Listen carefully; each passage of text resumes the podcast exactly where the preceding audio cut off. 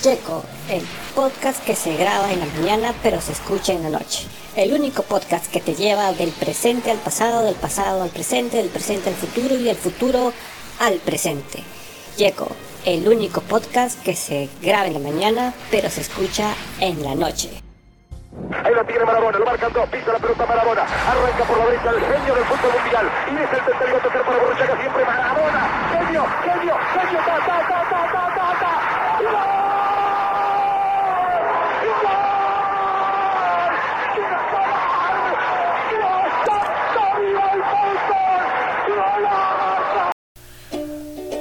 Buenos días, buenas tardes o buenas noches. Comenzamos el programa del día hoy miércoles y lo que acabas de escuchar es el mejor gol de la historia de todos los mundiales y el mejor gol que yo he podido ver en toda mi vida de los mundiales. Así que así es, tus sospechas son ciertas. Desde el momento en que escuchaste esa gran narración de, del gol de Maradona a Inglaterra, ya debes saber de que este programa va a estar dedicado a los mundiales y a los mejores mundiales que hemos visto. Que para mí, los mejores mundiales, por la edad que tengo, comenzaron en el año de 1982 hasta el año digamos que hasta el 2010, 2014 o 2010, que ha sido hasta ahora los mejores mundiales. Pero vamos a hablar de algunos específicos, ¿de acuerdo? Así que de esto se trata el programa de hoy miércoles. Así que ya sabes, GECO es un programa que se graba en la mañana, pero se escucha en la, la, noche. Es el único programa que te lleva del presente al pasado, del pasado al presente, del presente al futuro y del futuro al presente. Así que este programa lo comenzamos ya. Checo, el podcast que se graba en la mañana pero se escucha en la noche. El único podcast que te lleva del presente al pasado, del pasado al presente, del presente al futuro. Bueno, estaba ensayando las cortas, viendo que llega un cliente y el primer cliente que llega, la pirula. Cuando de repente tome asiento y se agarra. Por si acaso, la consulta vale 500 dólares. Solamente tienes el derecho de hacer tres, tres preguntas. ¿Cuánto? 500 dólares. Sí. ¿Y no puede ser menos? No. Y te advierto, apúrate porque te falta una pregunta. Muy bien, y así comenzamos este programa del día miércoles y comenzamos hablando de México 86. ¿Quién nos recuerda ese México 86? Y bueno, lamentablemente Perú no estuvo en México 86, pero sí fue uno de los mejores mundiales para mí que yo he podido ver, a pesar que yo tenía 5 eh, años, pero sí recuerdo algunas cosas interesantes. Y lo que más resalto de, del 86, primero era el equipote, el equipo que tenía eh, Argentina en esa época. Y obviamente el golazo que le hizo eh, Diego Armando Maradona, el Pelusa, a Inglaterra. ¿Quién no va a recordar ese, ese gol?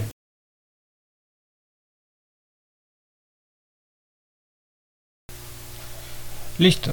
Y bueno, ¿quién no va a recordar pues este ese gol, ese gol de Maradona, que fue prácticamente desde la media cancha, pase de Rodrigo hacia Diego Armando Maradona para que luego ahí Diego Armando Maradona pueda irse de cara al gol pasando por prácticamente medio equipo de, Inglaterra. Quien intenta seguirlo a Maradona, eh, antes ese gol era, era Wright, que por más que corrió, por más por más que, intentó, no lo pudo agarrar a, Diego Armando Maradona. Esto sin contar que Diego Armando Maradona tenía un metro sesenta y cinco, eh, eh, y pues los demás jugadores estaban del 70, metro 75 para arriba. Pero, pero Diego Armando Maradona tenía un pique mucho más rápido. Esto hacía pues que los jugadores de Inglaterra no lo puedan alcanzar. Luego de ahí obviamente vino su gol de, de la mano de Dios pero el, gol, el primer gol que le hace de Armando Maradona a Inglaterra, que es prácticamente en la media cancha, que luego ese gol, eh, si ustedes recuerdan, lo vuelve a hacer Messi, pero claro, en, no, con, no con la selección, sino con, el Barcelona, que es una gran diferencia, ¿no? que es muy parecido, muy parecido al de Diego Armando Maradona, pero el de Diego Maradona tiene más más revuelo, tiene más show y tiene más presencia porque se lo hizo a Inglaterra, nada más y nada menos. Y se lo hace en un mundial y en un momento crucial donde Argentina necesitaba ganar para poder irse, obviamente, seguir avanzando hasta la semifinal y llegar posteriormente a la final. Pero este gol para mí fue uno de los mejores goles que he visto tanto en, el, en ese mundial como en el resto de los mundiales. De ahí hay otros goles que también se, para mí son muy buenos. Pero si tuviera que hacer todo todo un, una escala y poner los 10 mejores goles en los mundiales, primero pondría a este gol de Diego Armando Maradona contra Inglaterra y ya luego pondría pues de Ronaldo, eh, el fenómeno, de Ronaldinho, por ahí de Messi y de algunos otros, pero pondría este a la palestra por la forma en cómo lo hizo y a quién se lo hizo, ¿no? Claro que luego en el, en el 98, que eso lo vamos a conversar después, en el 98 viene Michael Owen y le devuelve el mismo gol, la misma figura, se lo devuelve a Diego Armando Maradona. Pero en el 98, que eso lo vamos a hablar luego. Pero este gol fue demasiado bueno. ¿Y a quién se lo hizo? Yo lo recuerdo porque, a pesar que yo tenía 5 años, yo recuerdo y, y, y escuchar cómo la gente gritaba este gol era pues algo fantástico. Ahora, no sé qué recuerdas tú, cuál es tu historia en cuanto a este, este gol y a este mundial. Atención que se demora Perú. Ahí viene Cubilado, tocó para Díaz. Sorpresa, le pegó Díaz.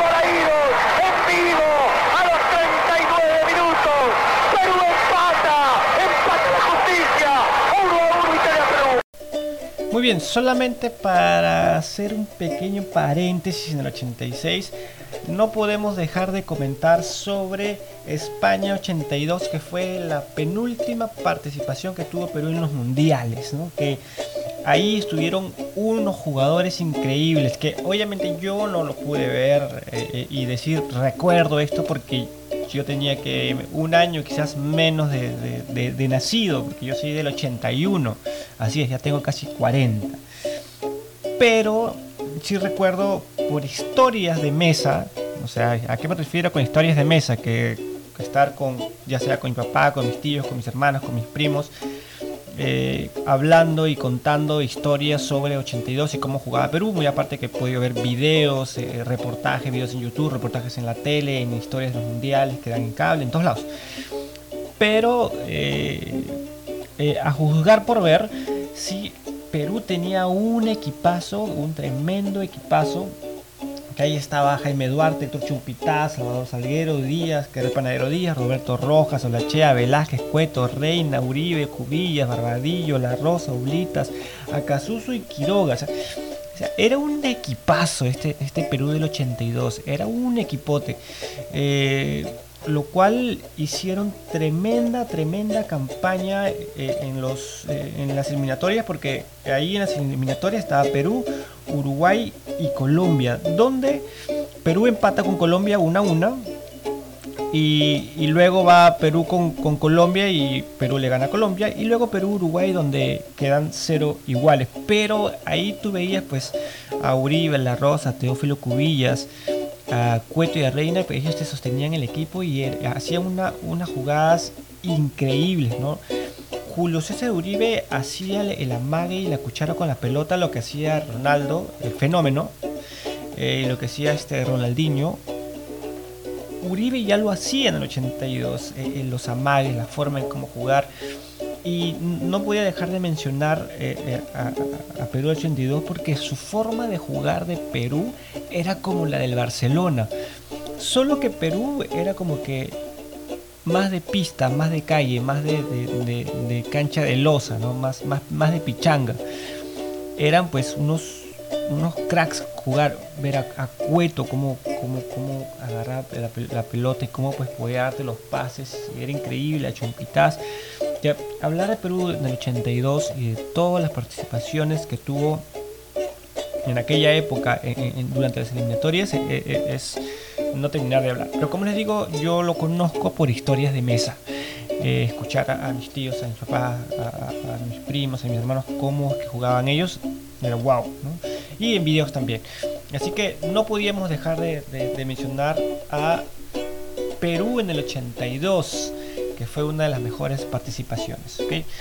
Quizás tú lo recuerdas mucho mejor porque ya tienes más de 60, o no sé, pero si tú recuerdas cómo tú veías a Perú en el 82, al menos en este, en este mundial, cómo tú lo veías, qué expresabas, cómo gritabas el gol, qué hacías, pues te aseguro que recordarlo te va a ayudar y te va, y te va a ayudar a, liberar el estrés, recordar con alegría todo lo que, todo lo que podías pasar en aquella época.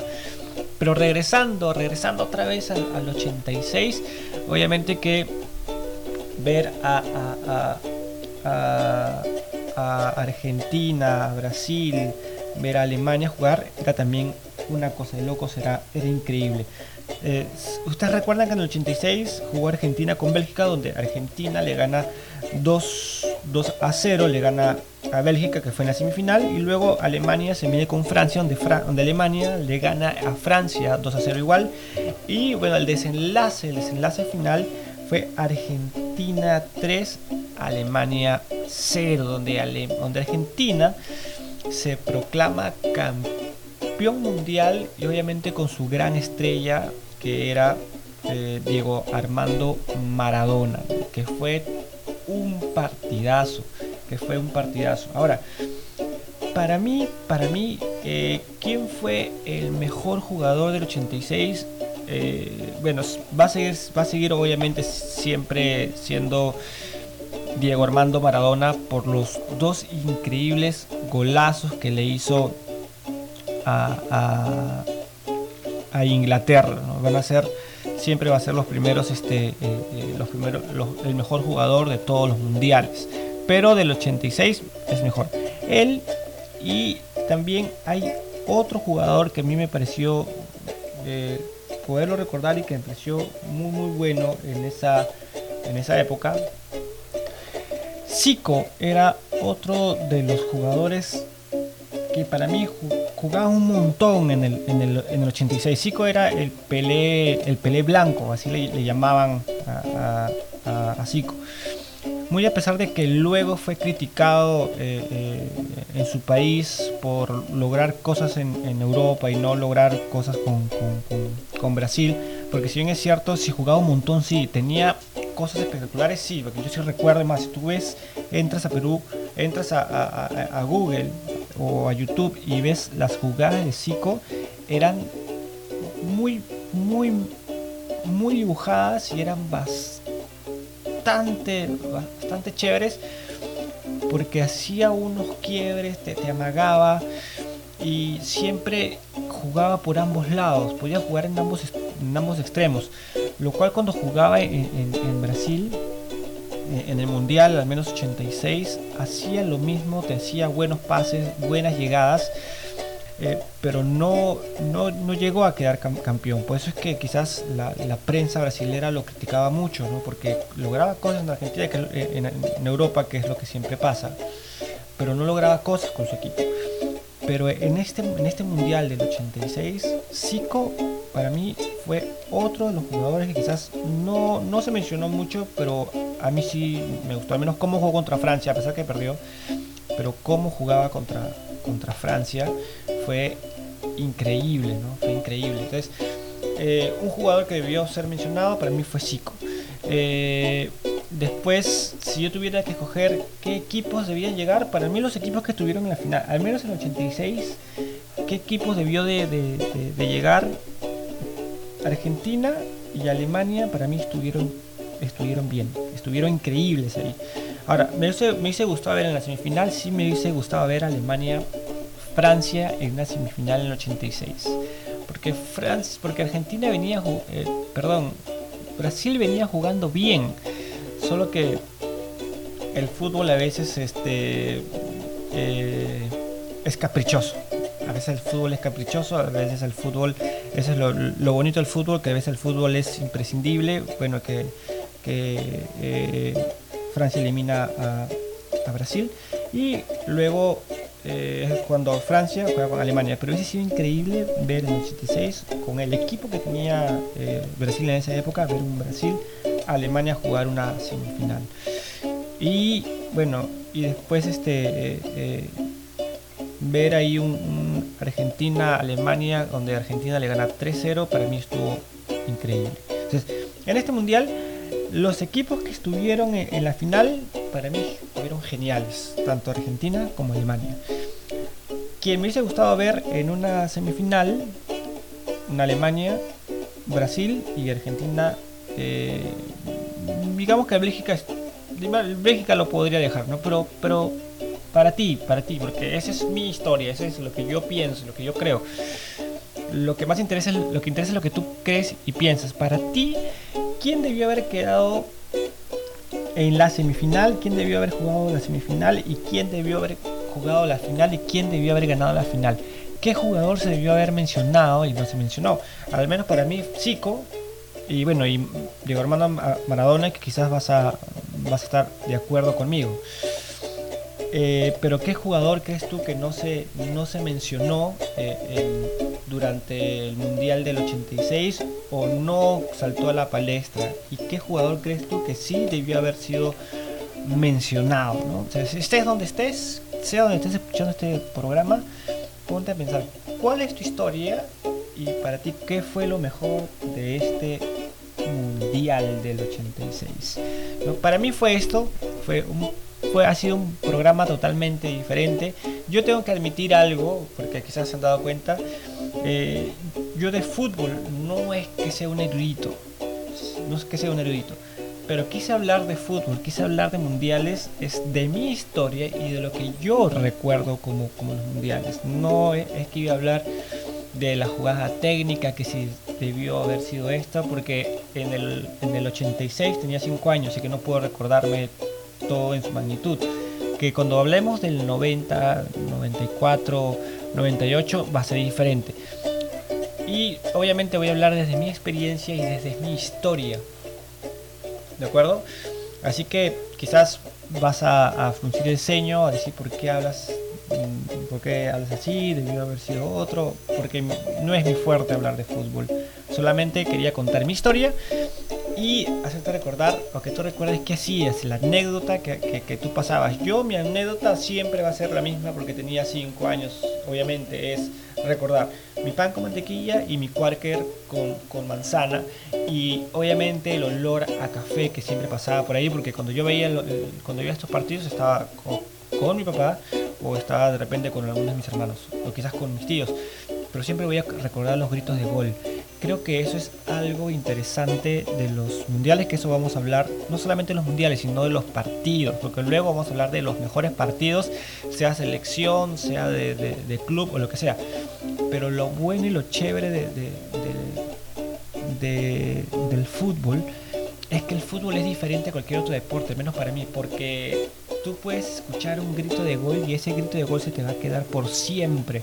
La forma en cómo lo grita, la forma en la euforia que tiene y sobre todo lo emocionante que es ver cómo el gol se gesta y cómo nace, cómo se crea y cómo es que el gol nace y se da. Entonces, esta es mi historia en cuanto al tema de los mundiales, ¿sí? Eh, les voy a repetir, el 86 para mí está genial, me hubiese, gustado ver una Alemania Brasil, pero no se dio. ¿sí? Y Argentina, Alemania para mí estuvieron increíbles. Ahora, si hubiera, si hubiera existido un Brasil-Alemania en una final del 86 y luego ver ese mismo partido eh, en, lo que fue eh, en, en 2014, hubiese sido mucho mejor, ¿no? Pero bueno, pero esto es. Así que esta es mi historia. Así que ahora tú que recuerdas qué historia tienes, para ti quién fue mejor, cuántos equipos este, eh, participaron en, el 86, quién, qué, quién fue el mejor, igual fueron, igual fueron, eh, fueron igual los, los 24 selecciones, pero cuál es tu historia, ¿sí? ¿Ok? Así que este ha sido nuestro programa del día de hoy. Hemos hablado solamente del 86. Como te digo, hay un montón, pero tenemos que hablar solamente lo más específico porque solamente tenemos 25 minutos. Así que esta es mi historia. Ahora, tú cuenta tu historia, haz historias de mesa, ¿no?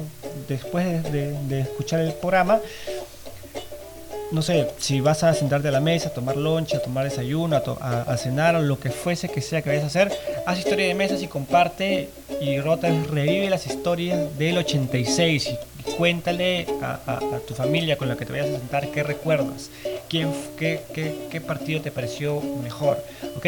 Esta es un poco la finalidad de estos programas, que tú puedas hacer tus historias de mesa.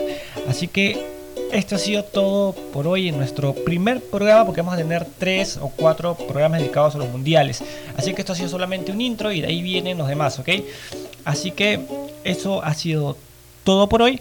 Gracias por escucharme. Ya estamos en el programa número 12. Así que nos vemos el día sábado. Recuerda que GECO es un programa que se graba en la mañana pero se escucha en la noche. Así que GECO es el único programa que te lleva del presente al pasado, del pasado al presente, del presente al futuro y el futuro al presente. Así que nos vemos el día sábado. Así que bye, bye, bye, bye. Recuerda, termina el programa y mándalo a quien tú creas que deba de escuchar, ¿sí? A tu amigo, a tu jefe, a tu ex, a quien tú quieras mándale el programa para que lo pueda escuchar y también compartir y hacer historias de mesa. Así que nos vemos el día sábado. Bye, chao. Checo, el podcast que se graba en la mañana pero se escucha en la noche. El único podcast que te lleva del presente al pasado, del pasado al presente, del presente al futuro y del futuro al presente. Checo, el único podcast que se graba en la mañana pero se escucha en la noche.